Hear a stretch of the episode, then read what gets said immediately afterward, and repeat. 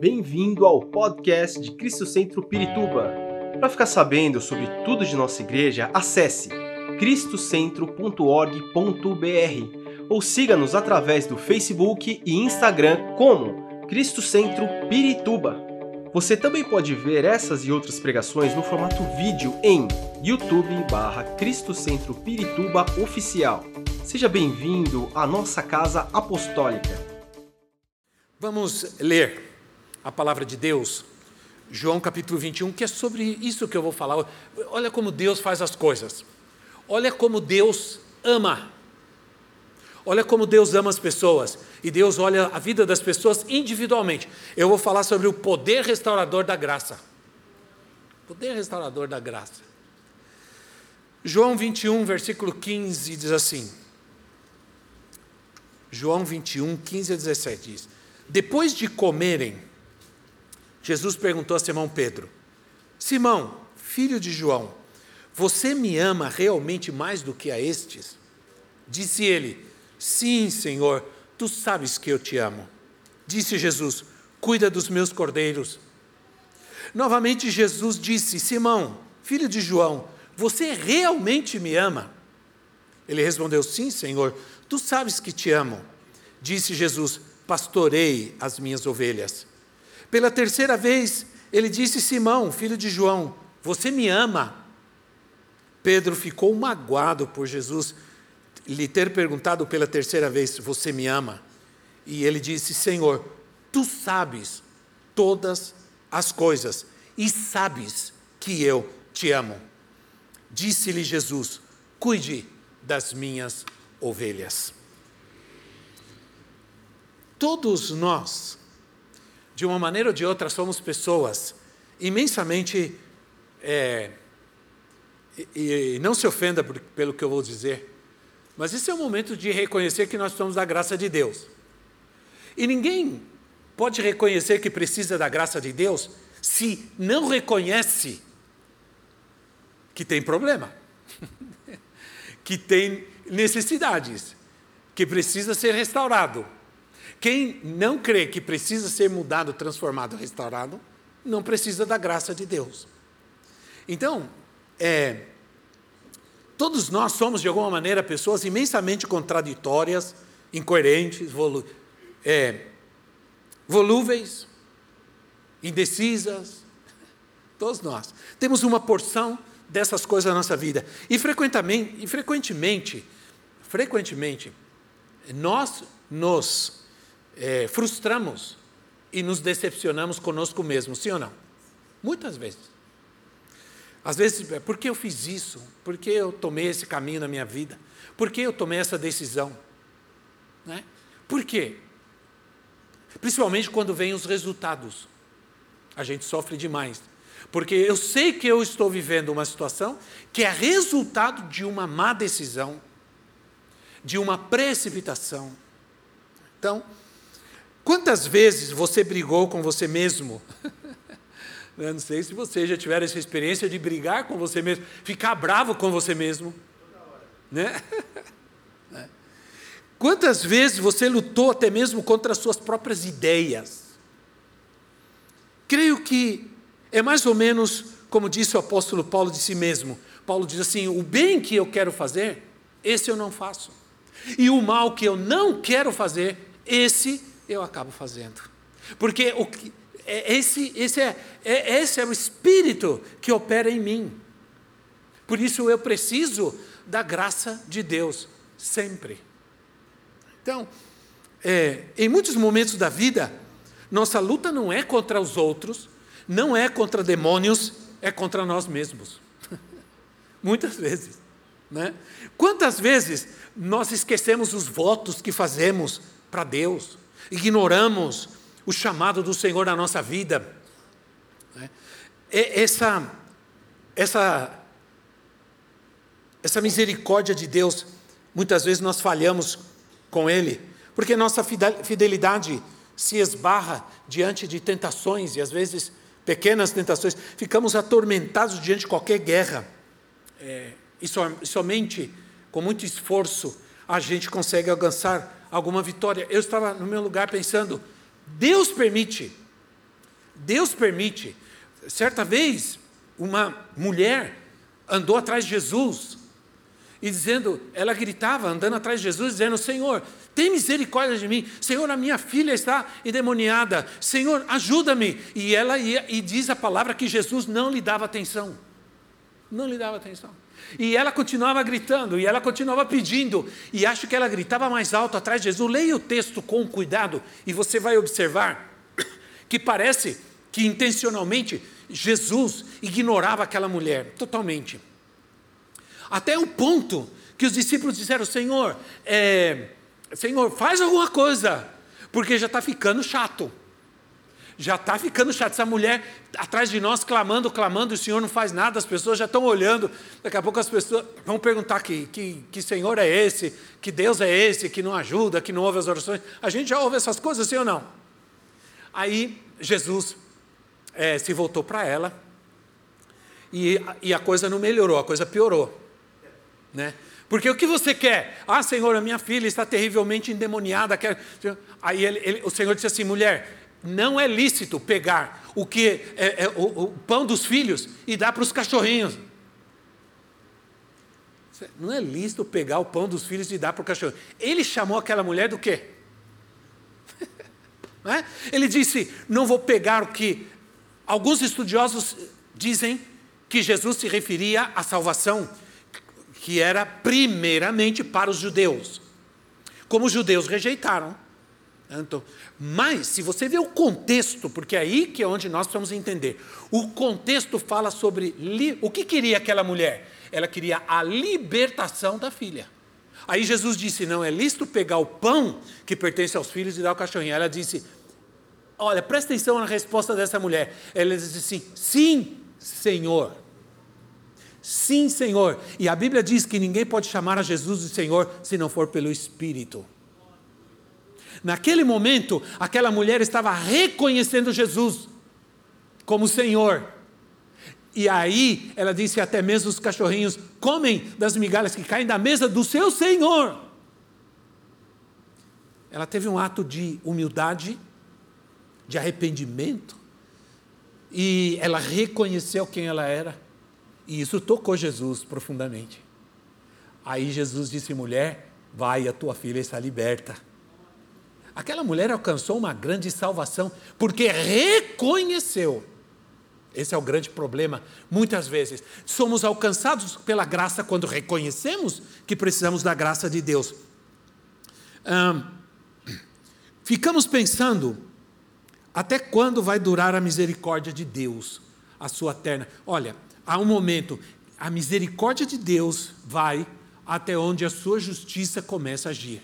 Um momento que a misericórdia de Deus, Deus deixa a misericórdia para fazer justiça. Aquela mulher persistiu, isso se chama fé. Pro, ela disse: mulher, a tua fé libertou. Isso é, aquilo, Jesus, sabe o que Jesus estava fazendo? Ele estava provando aquela mulher. Deus não nos quer ver, para Deus, estarmos felizes, eu vou, eu vou dizer isso com muito cuidado, porque hoje em dia é que ter cuidado, né? Gente, é, Deus muitas vezes nos ajuda, nos abençoa e nós ficamos felizes. Mas Deus também quer ver se nós estamos felizes na perda, na necessidade, na luta. E aí? Só estamos felizes quando tudo está bem? Ou então ficamos pensando diante dessa dúvida, às vezes a gente se sente inseguro, né? Será que Deus vai desistir de mim? Será que Deus desistiu de mim? Não. A prova de que Deus não desistiu de você é porque você está aqui hoje. Essa é a prova que Deus não desistiu de você. Você acha que você veio aqui pelas suas próprias pernas? Não. Deus te trouxe a este lugar. Se Ele te pegou de um jeito ou de outro, Ele pegou. Às vezes a gente não vai por bem, a gente vai por mal, né? Lembra daquela história, daquele texto assim: se você não vai pela, pelo amor, você vai pela dor. Mas eu não conheço ninguém, até hoje, que veio para Jesus pelo amor. Que estava em casa, com tudo bem, a conta no banco recheada, muita bênção. Aí estava lá em casa e pensou assim: ah, acho que eu vou buscar Deus. vou buscar gente. Nunca. Eu não conheci até hoje. Eu só conheci gente que veio, que veio como filho pródigo, veio se arrastando, buscando a misericórdia de Deus, mas porque foi alcançado pela sua graça. Então, parece que desistimos de orar, de ler a palavra, desistimos dos compromissos mais sérios e nos prostramos. A história de Pedro, ela nos revela um pouco isso, né? Ela é um retrato disso. É, Pedro é mais parecido conosco do que qualquer outro. e olha que você pode se identificar muitos homens na Bíblia. Você pode se identificar com Davi, você pode se identificar com Sansão, né? muitos querem se identificar com, com Sansão, né?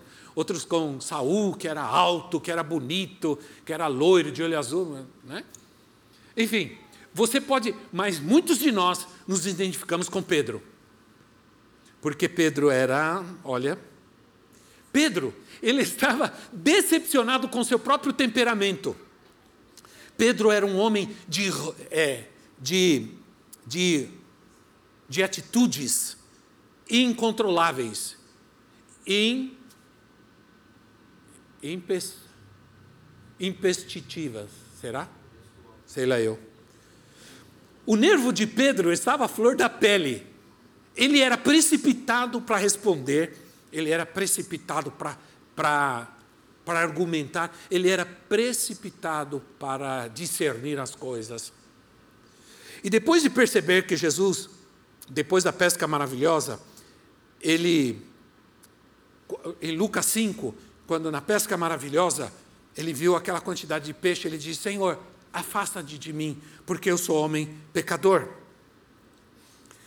Ele era assim, às vezes ele tinha algumas atitudes é, que, onde ele reconhecia né, as coisas e outras vezes ele, ele era, né, é, por exemplo, quando ele vê Jesus andando sobre as águas, ele disse: é, Senhor, se é o Senhor, manda eu ter contigo. Aí o Senhor falou, vem. Ele, tudo é, é, meio precipitado. Aí ele vai, né? ele desce, começa a andar, mas aí ele percebe.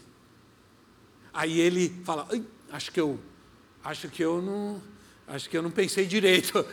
Aí ele olha para a situação e diz o texto que ele começa a afundar. Ah,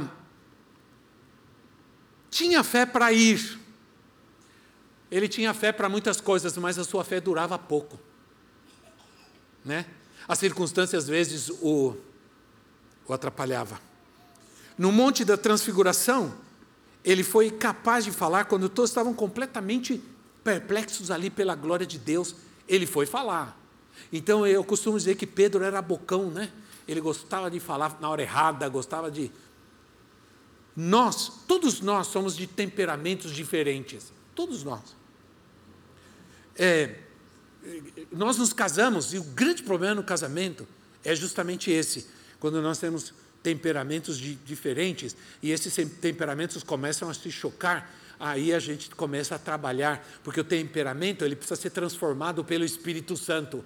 A gente a, gente tem que entender uma coisa, que temperamento não se constrói, o caráter sim, porque o caráter ele é a, o conjunto, ele é, é a união do, da, da educação com temperamento, da educação que você recebe com temperamento que você nasce, porque a gente nasce, temperamento se herda. Então, por isso que você diz assim, a, a gente diz, esse menino parece com o pai. Principalmente quando faz coisa errada, né? Quando faz birra, quando a prote... é, é igual o pai, é igual a mãe. Né? É, a gente sempre faz isso. Por quê? Porque a gente entende que o temperamento se herda. Mas por isso que o, o, temperamento precisa ser transformado pelo Espírito Santo. Ah, na nova natureza, quando somos alcançados pela graça, o Senhor nos transforma.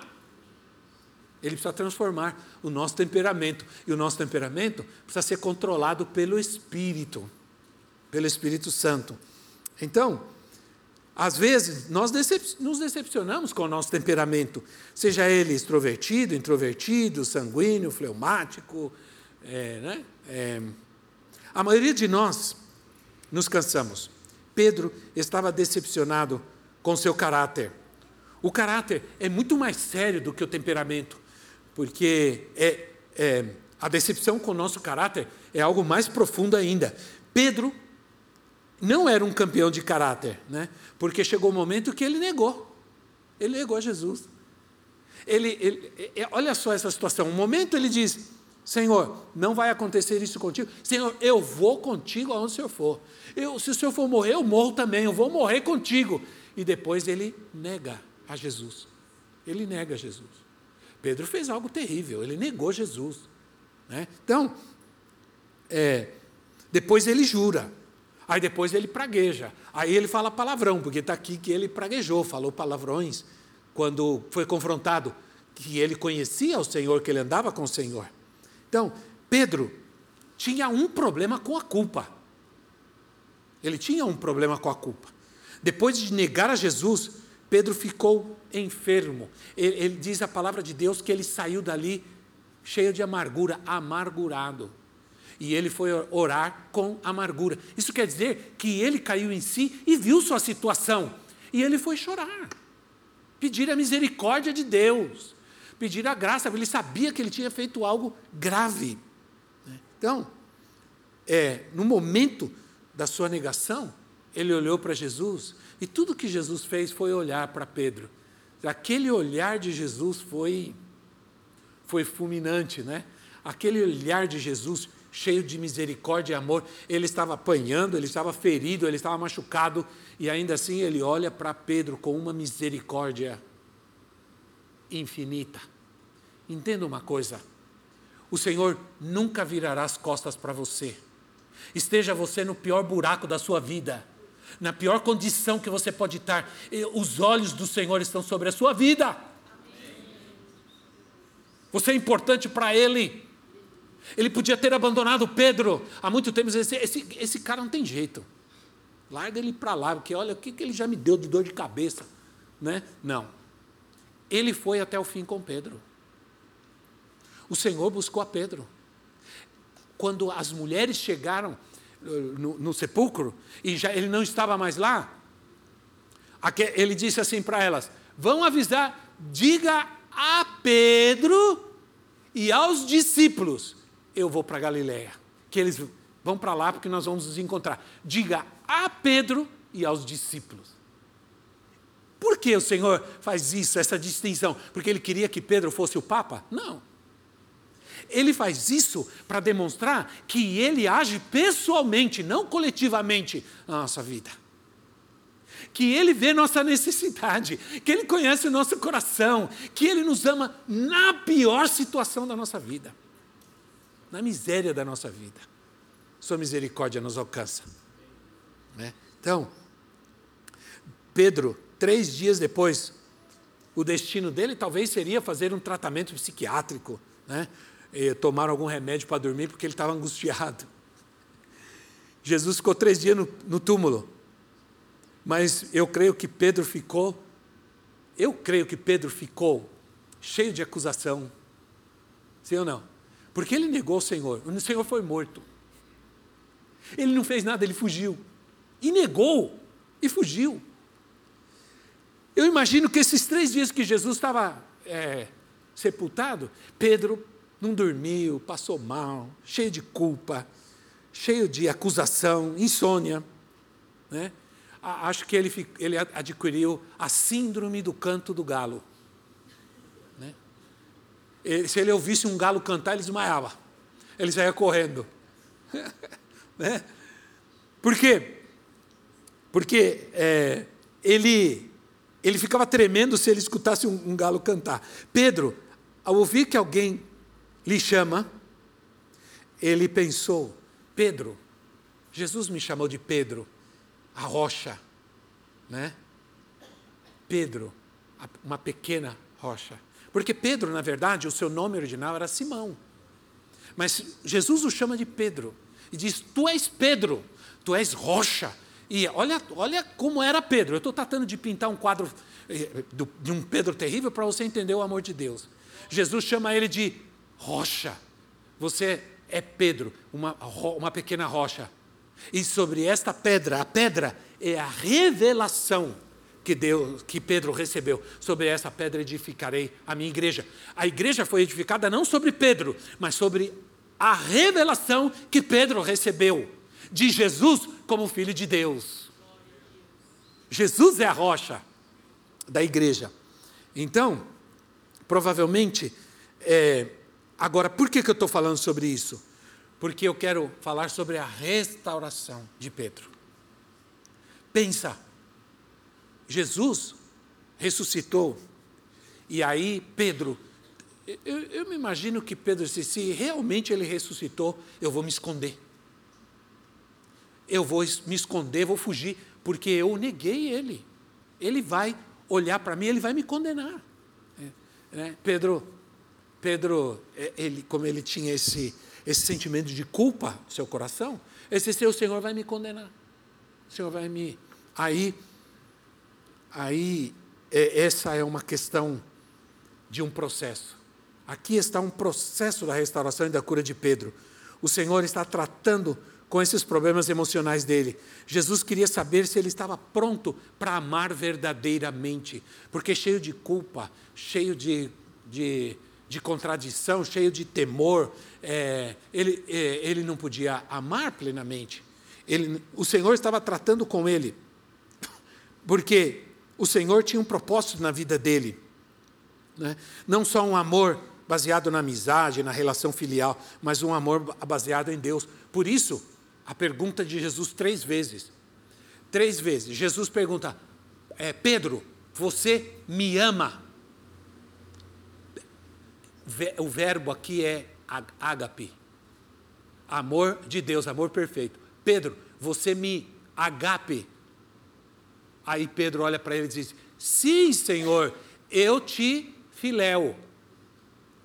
A palavra que ele usa para amor é a palavra filéu, que é o amor familiar, o amor filial, o amor de amizade, de relacionamento. Mas Jesus queria um amor mais profundo.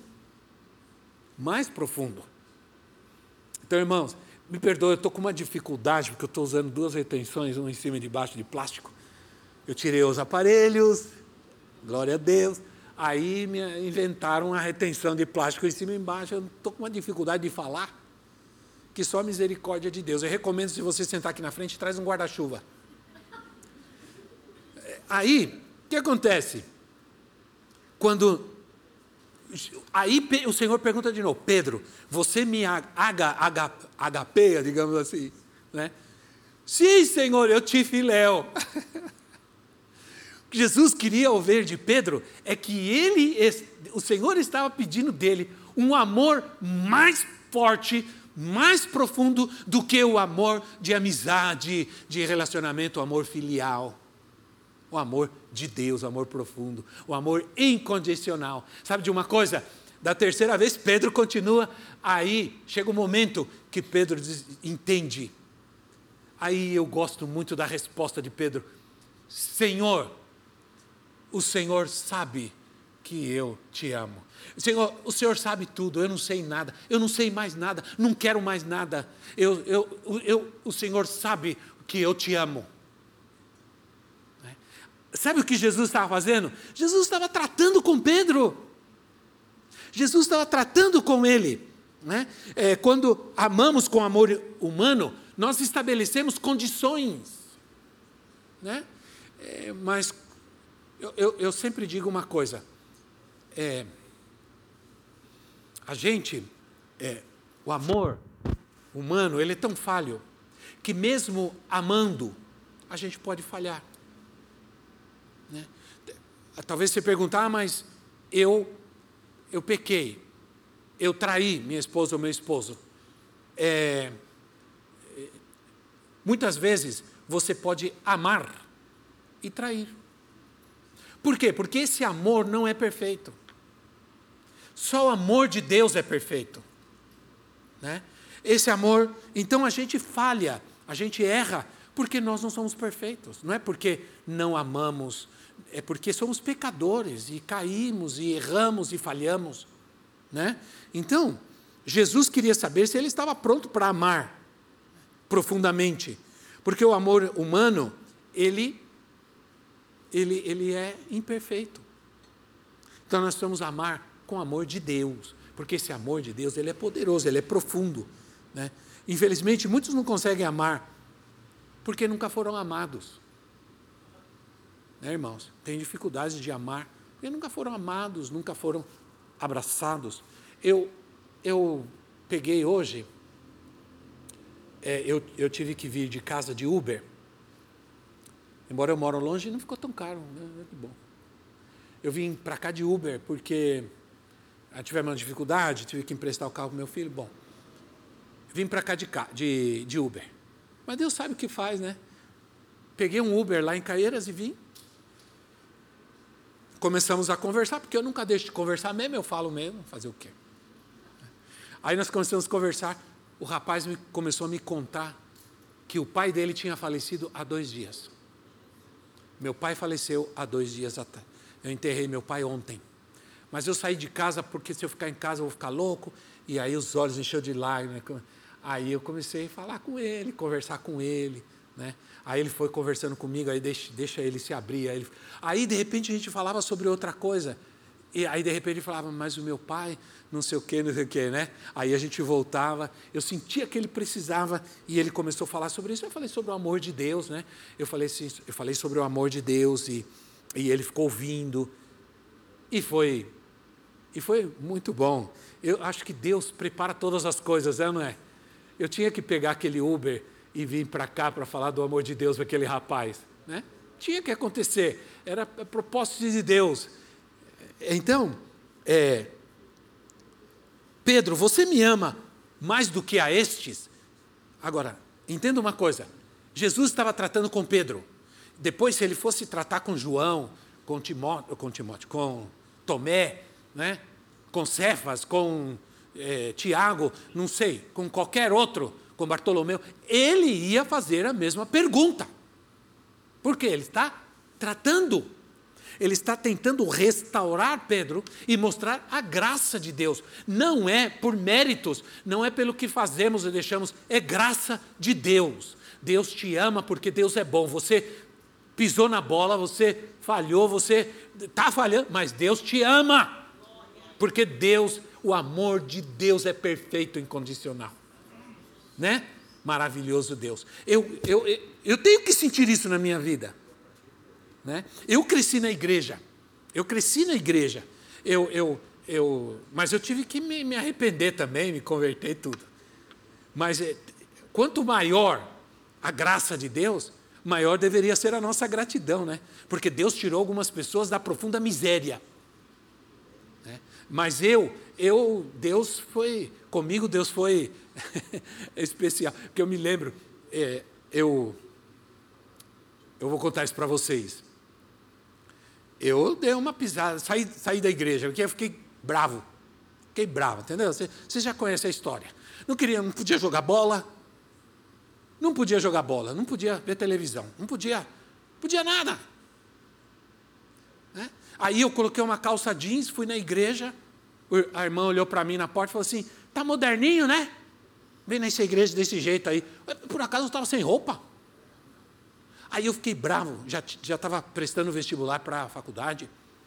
Aí, sabe que eu fiz uma coisa? Sabe uma coisa? Eu vou largar isso aí. Filho de pastor, neto de pastor. Cresci na igreja. Saí. Graças a Deus não fiquei muito tempo, porque tinha um plano na minha vida, né? Eu não fiquei muito... Mas sabe o que aconteceu comigo? Presta atenção. Aí tinha um, umas, um, um, um bailinho lá, que naquela época era bailinho, hoje a coisa é mais feia, né? Antigamente, a gente reunia o pessoal do, do bairro lá, tinha o pessoal da escola, tudo a gente se reunia e fazia lá os bailinhos de sábado. E eu ia para lá e. Né, no começo eu saía arrebentado, assim, cheio de culpa. Mas eu saía também assim do futebol, eu, eu saía do futebol dizendo, Senhor, estou jogando bola, não vem agora não, porque se o Senhor vier, eu não vou para o céu. Então, um dia, eu, eu tive um sonho, assim, assustador. Eu tive dois sonhos. Uma vez eu sonhei, e foram, sabe aqueles sonhos que você fala, meu Deus, é, eles são tão reais que parece não é sonho, né? Parece que você está colocado dentro de uma situação real. Eu sonhei que eu estava dentro do bailinho lá, tudo escuro, e eu estava deitado num caixão. Eu estava morto num caixão. E todo mundo bailando, bebendo, rindo. E eu olhava assim do caixão, eu olhava e falava assim: o que acontece com esse gente? Eu estou morto aqui, ninguém liga. Ninguém se preocupa. Aí eu acordei angustiado e comecei a pensar sobre esse sonho. E depois de um tempo eu entendi: é verdade. Quem é que está realmente preocupado se você está vivo você está morto? Eu digo espiritualmente.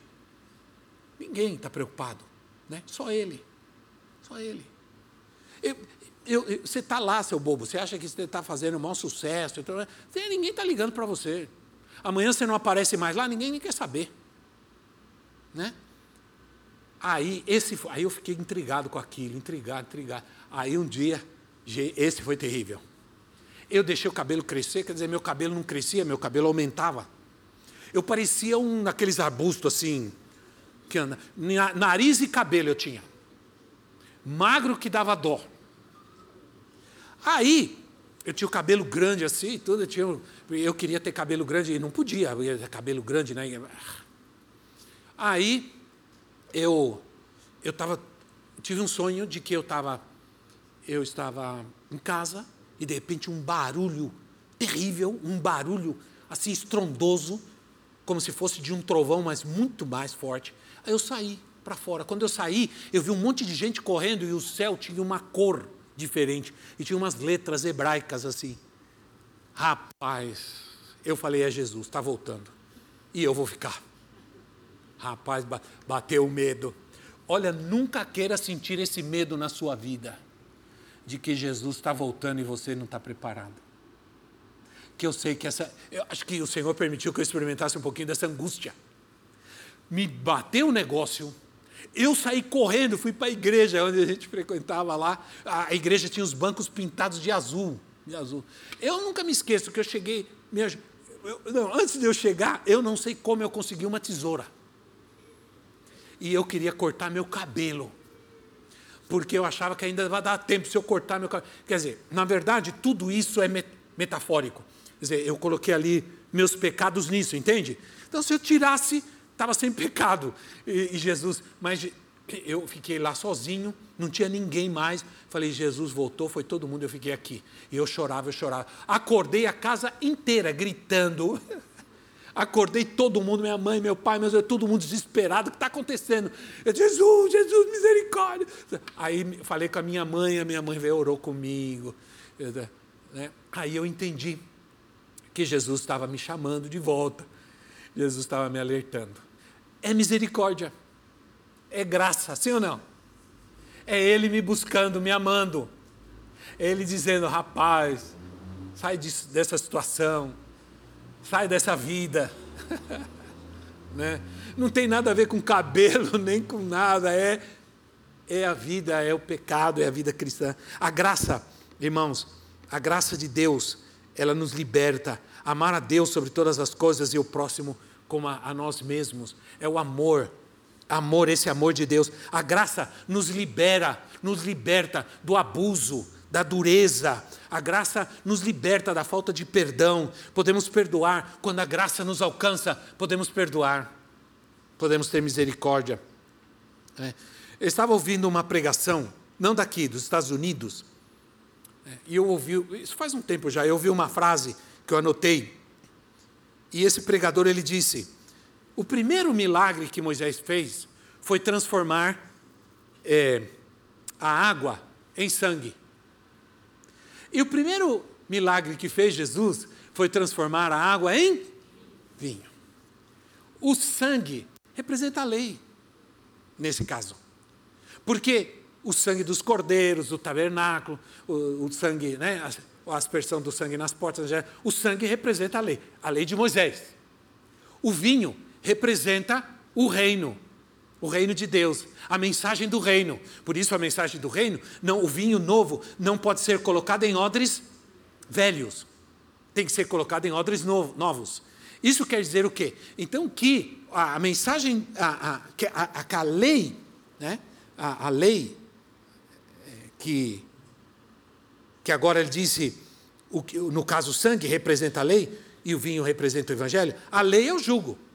A lei é dura, impiedosa, é aquela legalidade, né? Não pode fazer isso, não pode fazer isso. Sempre falei que não é uma questão de não poder, é uma questão de natureza. Né? É minha natureza, foi transformada. Eu já não tenho aquela natureza pecaminosa. Se eu peco e vou pecar e vou falhar, Ele me perdoa. Se eu me arrependo, Ele me perdoa. Então, mas a, a graça, ela é liberdade. Então, o vinho novo, a mensagem do reino, ela é graça. E a lei, ela é dura. E Jesus criticava os religiosos da sua época porque eles pediam para as pessoas fazer algo que eles nem mesmo conseguiam fazer.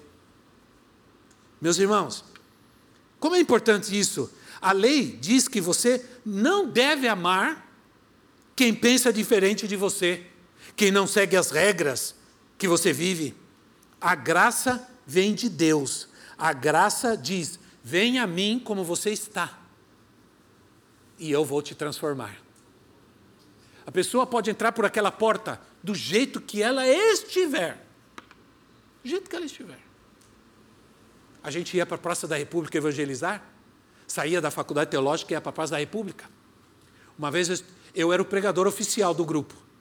Às vezes era uma hora da manhã, a gente estava na Praça da República pregando. Aí veio um rapaz vestido de mulher, vestido, travestido, e ele olhou para nós e disse assim: Se eu for na igreja domingo desse jeito aqui, vocês me deixam entrar? Falou assim. E eu, eu estou falando de algo que aconteceu há mais. Há, ai meu Deus, sei lá, mais de 40 anos, ou 40 anos no mínimo. Pensa bem. Aí eu, e era uma igreja batista. Aí eu falei assim: vai sim, pode ir. Aí eu fui, aí fiquei com medo, falei, ah, meu Deus, se esse cara aparecer lá desse jeito, um homem de salto, de saia, de unha pintada, falei, há 40 e tantos anos atrás, isso era, né? Aí eu fiquei com medo. Aí, nós, aí eu falei, gente, vamos domingo, nós vamos ficar lá na porta da igreja. Se aparecer, a gente dá um jeito. A gente entra com ele, não deixa ninguém falar nada para ele. Tem umas irmãs poderosas lá que vai querer profetizar já o inferno, mandar ele para o inferno. Não, né? Sabe como é que é, né? Aí, aí eu. É, porque agora tem umas irmãs aí tão poderosas que elas já foram no inferno várias vezes, entraram, saíram. E recentemente disseram que um, um anjo foi com ela, voltou com ela, uma coisa assim, impressionante. Né? Aí, aí eu. Aí nós ficamos. E não foi o homem? Não foi. Foi. Foi de saia, de, de salto, tudo pintado. Aí grudamos nele. E entramos.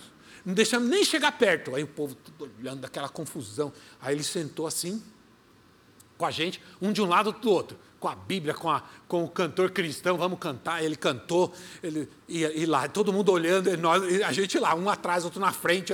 Se vier algum profeta, expulsa aí, em nome de Jesus. Aí, aí não, ele ficou ouvindo a palavra, de repente ele, ele começava a chorar. E aí ele olhou para nós assim, como que eu faço para ser igual a esse homem? Falou bem assim. Como é que eu faço para ser como este homem pregar a palavra? Eu quero dizer uma coisa para vocês. Eu fui casado. Eu tenho duas filhas. Mas eu me envolvi com drogas. Eu comecei a usar drogas e a drogas me levou à prostituição e ao homossexualismo. Mas eu hoje eu estou olhando, eu quero ser. Como é que eu faço para ser igual a esse homem? Aí a gente, nós dissemos assim: você deixa é, você deixa Jesus transformar a tua vida. Você vai fazer um seminário, vai estudar e depois vai. Aí, quando o pastor fez o apelo, ele foi lá para frente. Toque, toque, aquele saltão, todo mundo atrás. E cerca, e cerca, e tudo. E cercamos, ele ajoelhou, ele ajoelhou todo mundo ali em volta. Né? Não deixa o profeta chegar aí. Aí, irmãos, para resumir a história, esse homem hoje é um pastor. Ele voltou com a esposa e é um pastor. Ele é um pastor. Agora imagina do jeito, você está olhando do jeito que você está na igreja, imagina esse homem como que ele chegou na igreja. Mas sabe de uma coisa? Todo, algumas pessoas estavam olhando e dizendo, o que esse homem está fazendo aqui? Olha que absurdo, que a graça de Deus estava ali. A graça de Deus o alcançou. A misericórdia de Deus tocou a sua vida, como ele estava. E esse é um testemunho que eu tenho na minha vida. Né? Porque esse homem é um pastor. A lei, olha, Billy Graham, Billy Graham, a respeito de Gênesis capítulo 6, ele diz assim: é, Deus disse, por causa do seu pecado e da sua perversão, o homem viverá apenas 120 anos. Aqui está a graça de Deus. Deus disse assim: por causa do seu pecado e da sua perversão, você vai viver só 120 anos. Agora, deixa eu te dizer: Deus deu ao homem 120 anos de oportunidade para ele se arrepender. 120 anos! Isso é graça. Sim ou não? Isso é graça. Uma vez, uma vez um homem, no trabalho que eu tinha, ele era espírita, ele dizia assim: É, mas eu creio que você não crê que a gente estava numa discussão, numa empresa, na hora do almoço. Você não crê que Deus vai, Deus é amor, Deus vai dar mais uma oportunidade depois da morte? Eu falei, cara, quantos anos você tem? Eu tenho 46. Deus te deu 46 anos de oportunidade até agora e você ainda quer mais depois da morte? Aí ele ficou olhando para mim. Eu não sei quantos anos você vai viver, mas eu acho que você deveria se arrepender logo, porque, né? A graça de Deus é maior que os nossos pecados. Amém, irmãos? A graça de Deus é maior que os nossos pecados. Né? É, Deus não está interessado só em gente boa. Não. Deus não está interessado só em gente boa. Ele também está interessado em nós. Gostei dessa, hein? Deus não está interessado só em gente boa, Ele está interessado em mim também, em nós também. e é, Ele não cobra que você tenha fé. Ele diz que se você se esforçar para ter fé, a mínima fé, Ele vai transformar. Eu quero terminar com o exemplo das 100 ovelhas. Eram 100 ovelhas, juntas no aprisco. Diz o texto claramente que ele, uma ovelha se perdeu. Aí ele deixou as 99 e foi buscar aquela ovelha. O que eu gosto desse texto é que não diz por que ela se perdeu, por que ela, por que, o que ela estava fazendo, em que condição ela está? Nada. O texto diz simplesmente que ela se perdeu e ele foi em busca dessa ovelha. Isso é graça. Amém, irmãos? Isso é graça. Ele foi em busca da ovelha. É, quando ele encontrou, a tomou em seus braços e a trouxe de volta, curou suas feridas, tratou com ela. Uma ovelha que se perdeu. Por que razão? Não se sabe. É? Não se sabe, não diz, porque não interessa para Deus. A misericórdia não exige, é, não exige condições. A graça não pede condições. Ele simplesmente ama o perdido. Ele quer salvar o perdido, o pecador. Isso é misericórdia de Deus, amém, irmãos? Isso é bondade de Deus na nossa vida. Não merecemos. Eu sei que você não merece, mas Ele vai fazer. Ele faz. Vamos nos colocar em pé em nosso lugar. Esperamos que esta mensagem tenha te inspirado e sido uma resposta de Deus para a sua vida. Quer saber mais sobre Cristo Centro Pirituba? Siga-nos nas redes sociais no Facebook, Instagram e YouTube, ou visite nosso site em cristocentro.org.br.